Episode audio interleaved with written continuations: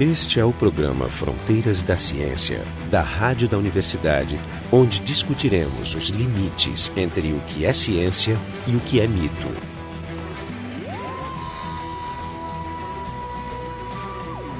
Hoje no Fronteiras da Ciência temos como convidado o Rafael Pezzi, que é professor aqui do Instituto de Física da URGS, e a gente vai conversar sobre as impressoras 3D, vamos dizer, esse grande avanço tecnológico dos últimos 10 anos, talvez. É interessante porque no Fronteiras a gente, em geral, também tenta discutir o que, gente, o que eu podia chamar, denominar de futurologia alternativa. Aquelas pessoas que vêm e falam de tecnologias extraordinárias que estão sendo mantidas em segredo da população, né, como motos perpétuos, naves espaciais interplanetárias e coisa e tal. E, e, a futurologia alternativa, em geral, não captura o que realmente muda a sociedade. As pequenas tecnologias que vão aparecendo e, e, e transformando a sociedade como smartphones. Então, para conversar com o Rafael sobre isso, estamos aqui eu, Marco de Arte e o Jefferson Ranzon, do programa Fronteiras. Queria começar perguntando para o Rafael sobre as impressoras 3D, por que, que elas não estão aí mais tempo? Hein? Parece que eles têm basicamente tudo que já foi desenvolvido, por exemplo, para controlar um disco rígido alguns anos atrás, né? É, na verdade, essas impressoras elas já têm há, mais de 10 anos. É, o que aconteceu agora é que o, venceram as patentes das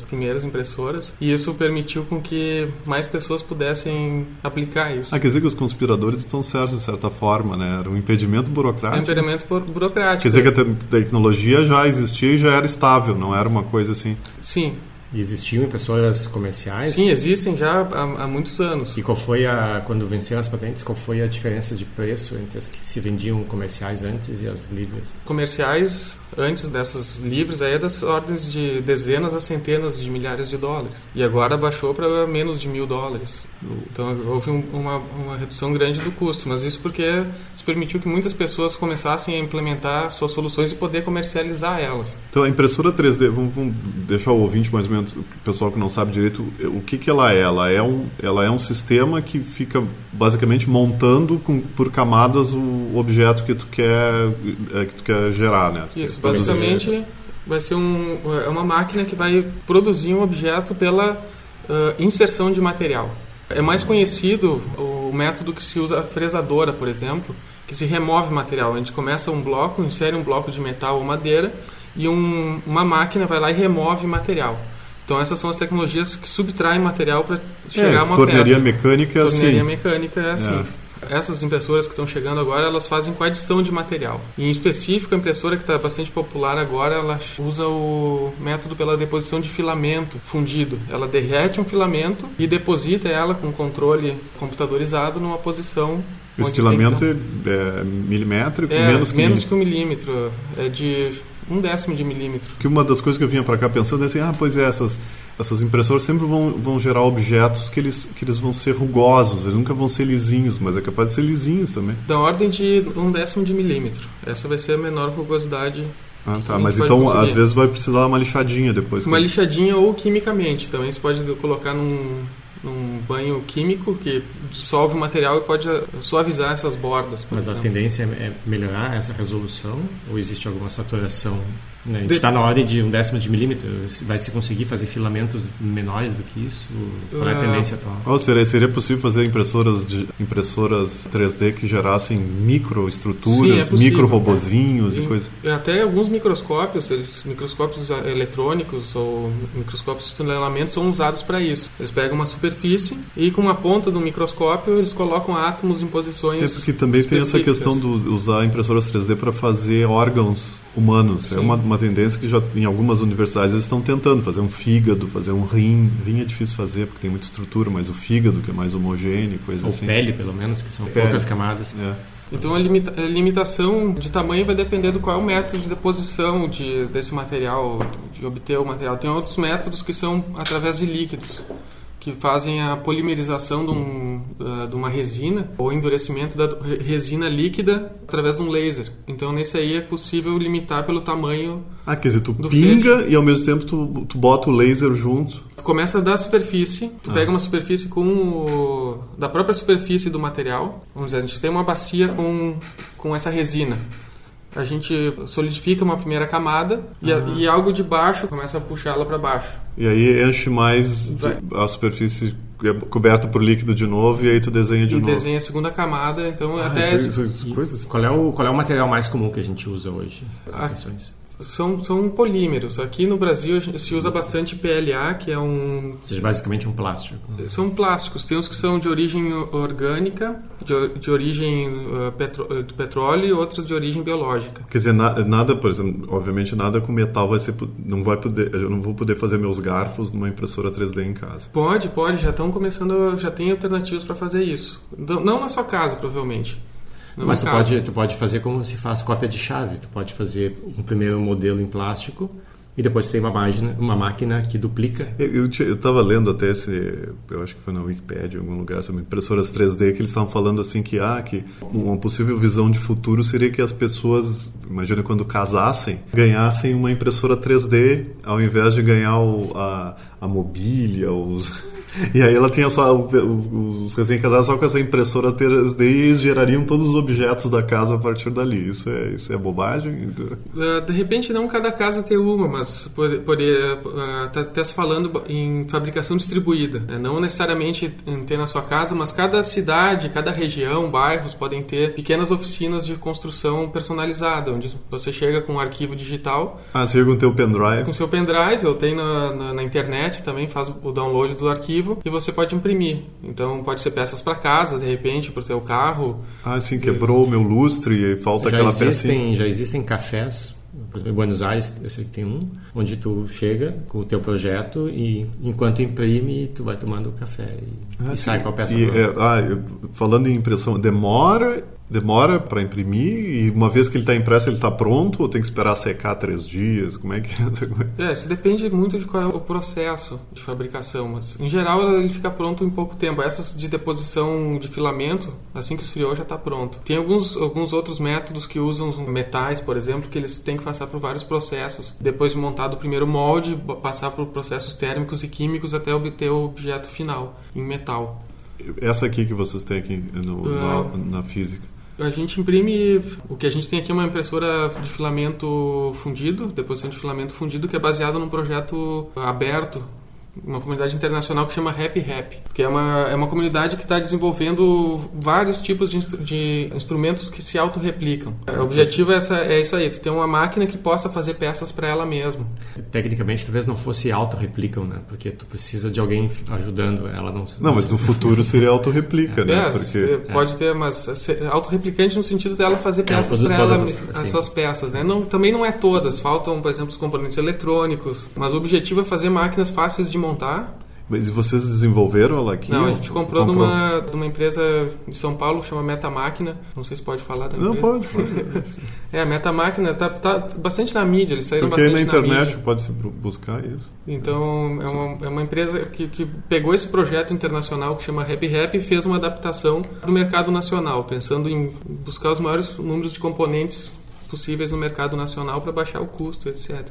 Aqui, qual é a utilidade que vocês têm dela? A gente ainda está é aprendendo a usar ela. A gente tem desenvolvido instrumentação científica. Por exemplo, nós estamos montando peças para anemômetro, para fazer a estação meteorológica. Ah, sim. uh, peças para estação meteorológica. A gente está em contato com o pessoal da oficina que talvez seja possível a gente fazer projeto, imprimir em plástico e eles façam, como o Jefferson falou, transformar isso em metal. Daí usando sistemas que fazem cópias, que nem um chaveiro faz cópia de chave. Ah, Então sim, essa sim. é uma possibilidade que a gente está investigando, já que a gente consegue imprimir coisas que de maneira manual a gente não consegue E metal. outra coisa que eu ia perguntar é sobre custos, por exemplo. Do, Sim, a minha pergunta era sobre o custo. É, exatamente, porque uma das as impressoras a gente sempre pensa, ah, os cartuchos, não sei o que, tem, que- tem que comprar, tem que, tem que orçar os cartuchos, alguns são caros, alguns são baratos. Como é que são os cartuchos dessas É, máquinas? o- essas que, que, que usam filamento, deposição de filamento, o custo do quilo do material é 150 reais o quilo, a 200 reais. Do, o, o- É, ainda caro, né? ainda é relativamente caro. A dificuldade de fazer o, o filamento e talvez a pouca oferta de pessoas que de empresas ou pessoas que façam filamento acaba levantando um pouco esse preço, porque a matéria, a matéria bruta do ABS é em torno de 10 a 15 reais o quilo uhum. quando está em forma de grão. Então Sim. a questão é fazer a extrusão e fazer um filamento que tenha uniformidade. Ah, tá para usar na máquina. Para usar na máquina, porque uma, um parâmetro de entrada é qual é o diâmetro do filamento que está entrando, porque ele vai derretendo Ei. o filamento. É, imagino que, por exemplo, se, se cuida muito a precisão com que o, vamos dizer, o injetor está em três dimensões, essa precisão é importante. Seria ridículo se o filamento fosse, fosse não uniforme, né? É, Porque aí tu é perderia tudo que tu ganhou na, no posicionamento, tu perderia com a, a baixa qualidade do filamento. É importante, né? porque se ele fica mais fino, ele vai acabar não colocando tanto plástico quanto deve numa certa região. Então Sim. vai ficar um buraco. E se coloca a mais, vai ficar uma montanha que pode até atrapalhar o resto da impressão, porque ele pode é, arrastar o, o, próprio bico de impressão, pode ser arrastar a peça. O fio ele é colorido, então tu consegue fazer certamente objetos monocromáticos, mas já é possível combinar mais Sim. de um fio e ter um objeto muitas cores. Existe, existe, por exemplo, duas, dois injetores. Dois, dois digestores, cada um com uma cor, tem com três até. E essa é uma questão também que vai começar a popularizar mais, porque conforme as patentes estão, estão uh, vencendo, mais possibilidades estão, estão entrando no mercado no mercado, Sim. digamos, livre, né? Porque antes era uma empresa que poderia fazer um, uh, certos mecanismos. Então tem mecanismos, por exemplo, que para ejetar a peça depois de impressa, uma esteira é uma maneira mais fácil de tirar a peça. Quando a esteira passa pelo final do, do rolo final, ele joga a peça fora fácil. Só que isso está patenteado. é, então a esteira a esteira está patenteada. O sistema de levantar bico. Tu tem três bicos de impressão, um para cada cor. E para um sair do caminho, o sistema de levantar também está patenteado. Então são pequenos truquezinhos que podem facilitar a impressão e melhorar a qualidade que eles ainda não podem ser vendidos. E quanto tempo ainda dura essas patentes? Ah, varia, porque tem patentes de muitos muitos anos, né? então varia. Eu não, eu não, não fui investigar essas, essas datas aí. Eu não investiguei, mas elas estão em processo. Algumas estão vencendo, outras estão vão levar mais algum tempo. Tem bastante tempo. Esse é o programa Fronteiras da Ciência. A gente está discutindo aqui a, a, tecnologia das impressoras 3D. E o nosso site é o, é o frontedaciencia.urgs.br. Qual é a maior impressora que a gente tem, se conhece até hoje? Qual é a maior peça que pode ser feita atualmente? Olha, eu vi um trabalho de pessoas imprimindo casas, em casas? concreto, é, prédios inteiros.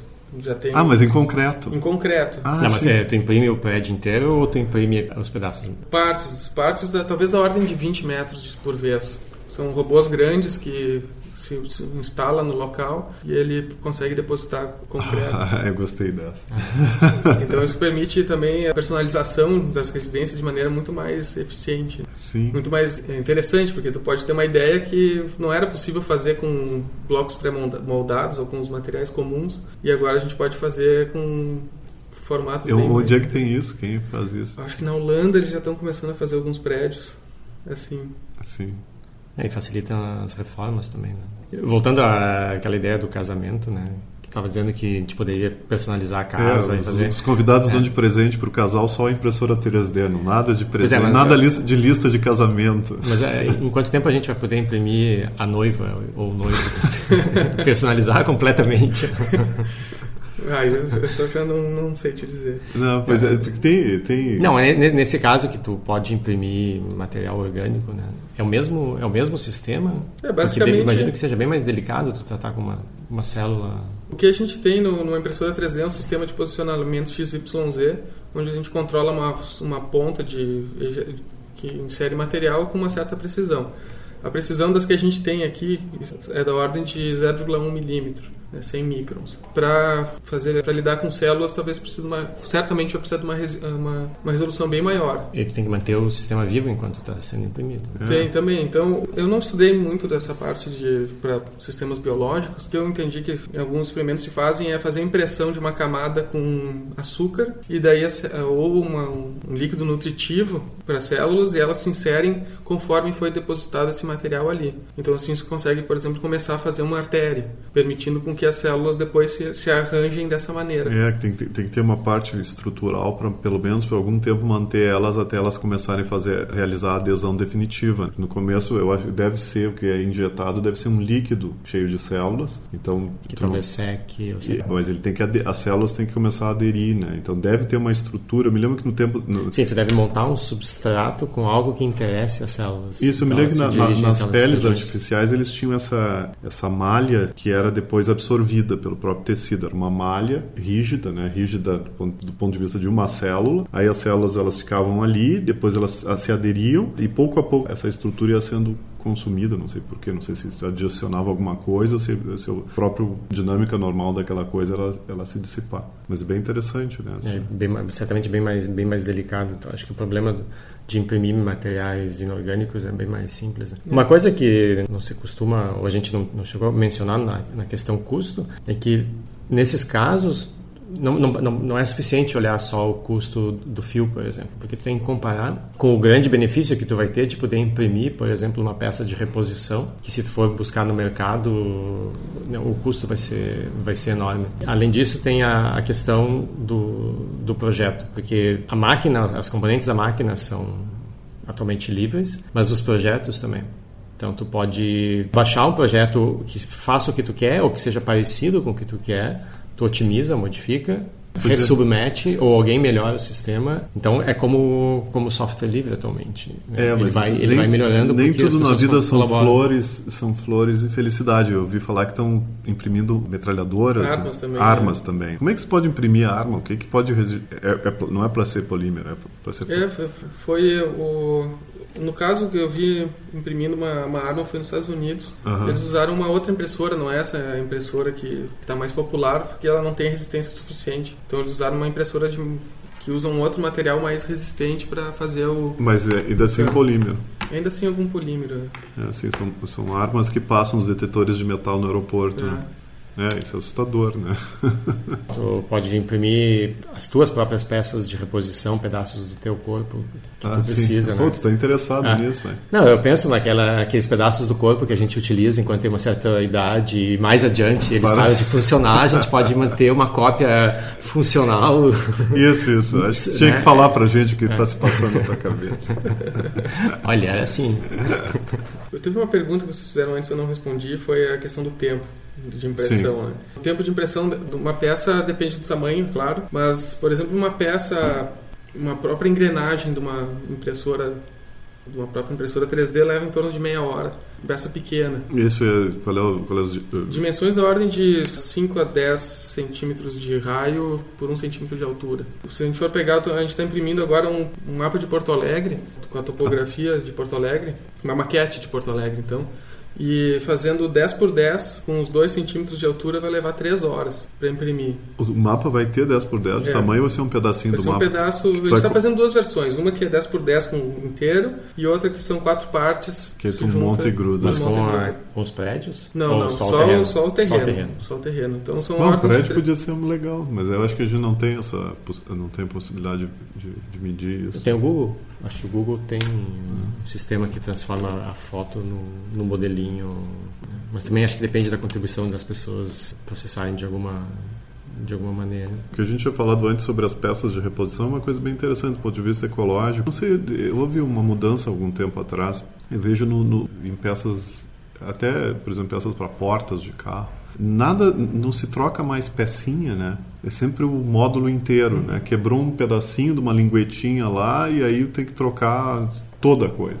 Vem todo o kit, tem que ter o tal do kit que é um desperdício enorme, porque significa que tu atira várias peças boas, porque tu precisa de um pedacinho, que isso pode... É, mas isso é uma questão de design que não necessariamente a impressora 3D vai resolver, porque as peças podem ser pequenas, elas podem ser feitas de uma maneira que não é fácil de causar manu... Eh, de realizar manutenção. Por ah, exemplo, sim. se estragrar uma peça do teu celular, vai ser difícil que a impressora 3D vai resolver esse problema. Talvez uma maçaneta, talvez uma, um botão para abrir e fechar uma porta, o detalhe do teu lustre possa ser possível fazer. Sim, um brinquedo. É, alguma parte do brinquedo, mas vai ver um eletrodoméstico, se estragou a peça lá que encaixa o teu liquidificador, talvez não tenha como fazer aquela peça com aquela resolução ali. Então uhum. depende da questão de design. Então é o princípio de como uh, se planeja. É, mas tal, talvez uma vez que é disponível a máquina, o pessoal já, já faz o design tendo em invista a máquina. E, eu, Ou seja, muda o jeito de pensar, assim como a gente às vezes muda o jeito de programar quando passa de uma linguagem para outra. Os algoritmos são parecidos, mas o jeito que a gente implementa, se está fazendo Python em C, é coisa diferente. Tem uma outra etapa que a gente não discutiu, que é, então vamos supor essa situação. Tu quebrou uma peça do teu liquidificador e tu quer substituir. Bom, a única coisa que tu tem é a peça quebrada.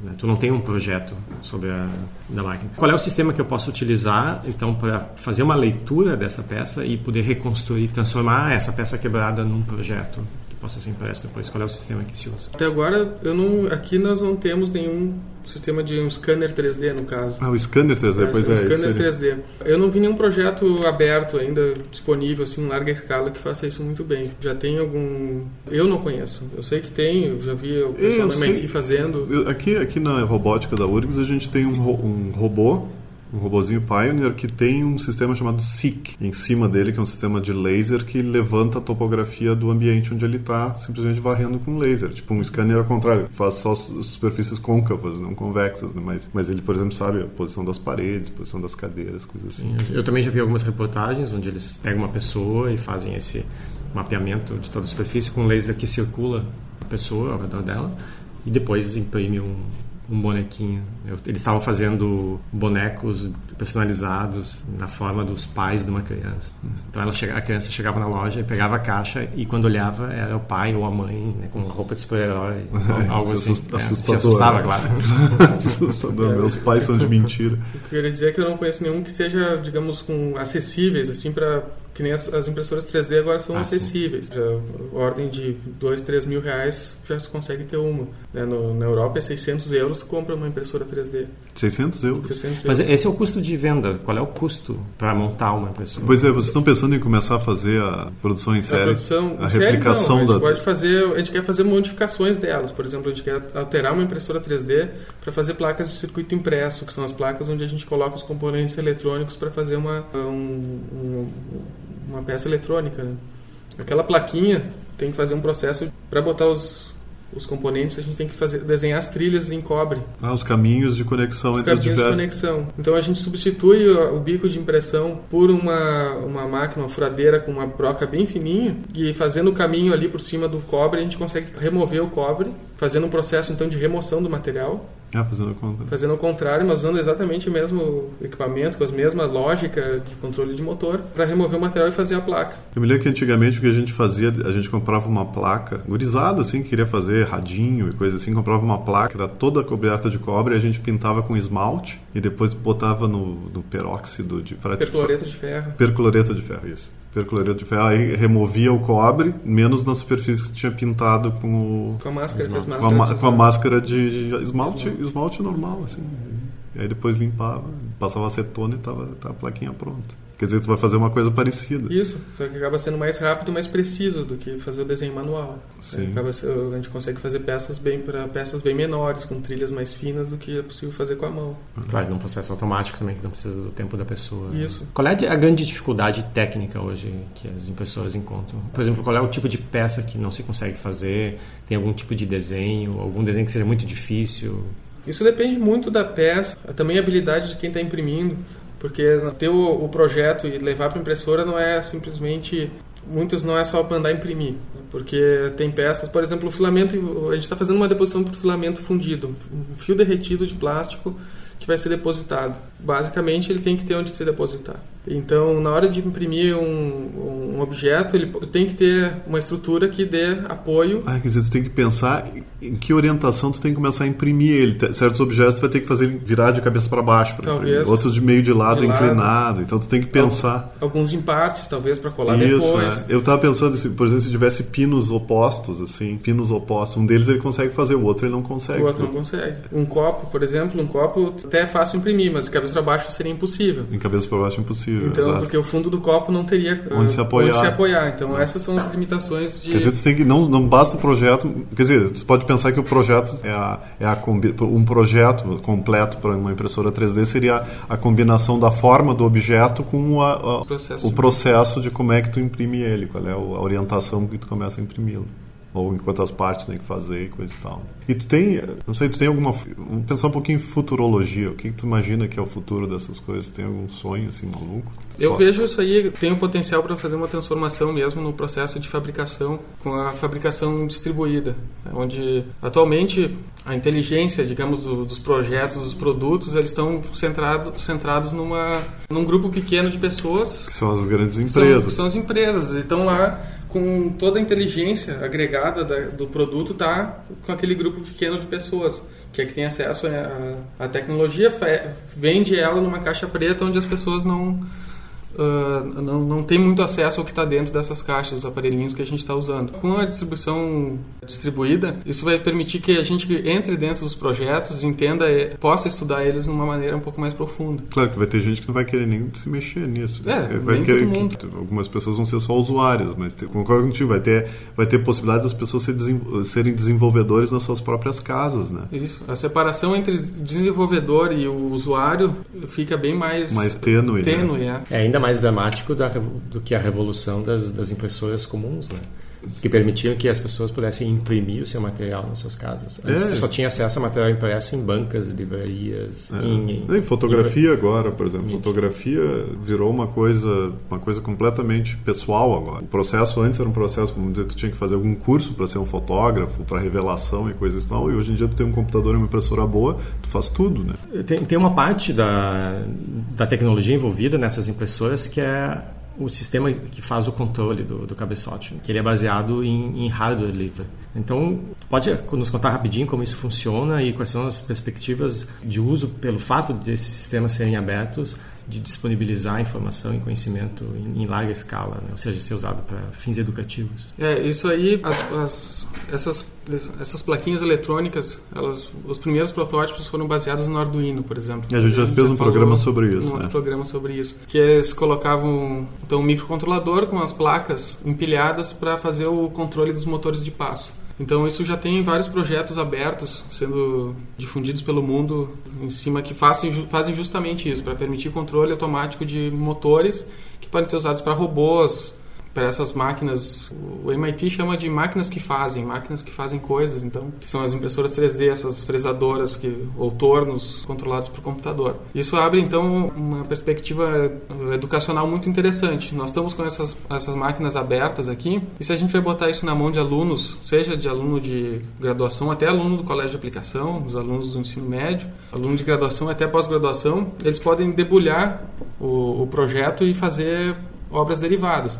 Então essa impressora que a gente comprou pagou em torno de 3 mil reais. 3 mil reais, barato? 3 mil reais. No mesmo período, uma, uma outra uh, divisão da URGS comprou uma de 150 mil reais, uma de, de escala industrial. Eu acho muito mais interessante. Se me oferecesse de 150 mil, eu não aceitaria. Porque para o caso que eu quero, eu quero uma que os alunos possam realmente entrar dentro da, da máquina e ter ideias de botar essas ideias a funcionar, inclusive abrir empresas em cima dessa empresa. Então tu cria uma dependência, tu, tu uma independência. Uma, cria uma independência Sim. tecnológica. Então, esse ponto eu acho muito importante para a questão educacional e científica. A gente quer um equipamento uh, científico, a gente quer poder adaptar ele para nosso experimento. Que é a grande. que é, que é a filosofia que está por trás também de sistemas como o Linux, que eles, eles são abertos no sentido de que a pessoa pode ir lá e aprender como ele é feito, como ele é montado, e a partir disso adaptá-lo para as suas, suas necessidades. Então, tu pode, sabendo como funciona o sistema pelo fato de ser aberto, tu pode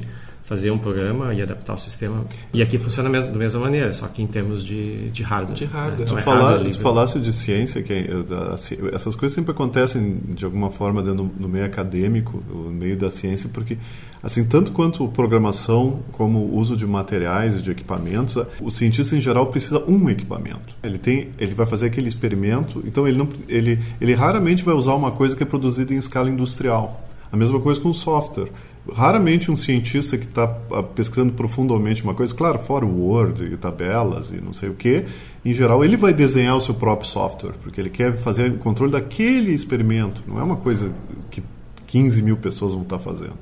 Então é, é o ambiente universitário é um ambiente onde nascem essas coisas.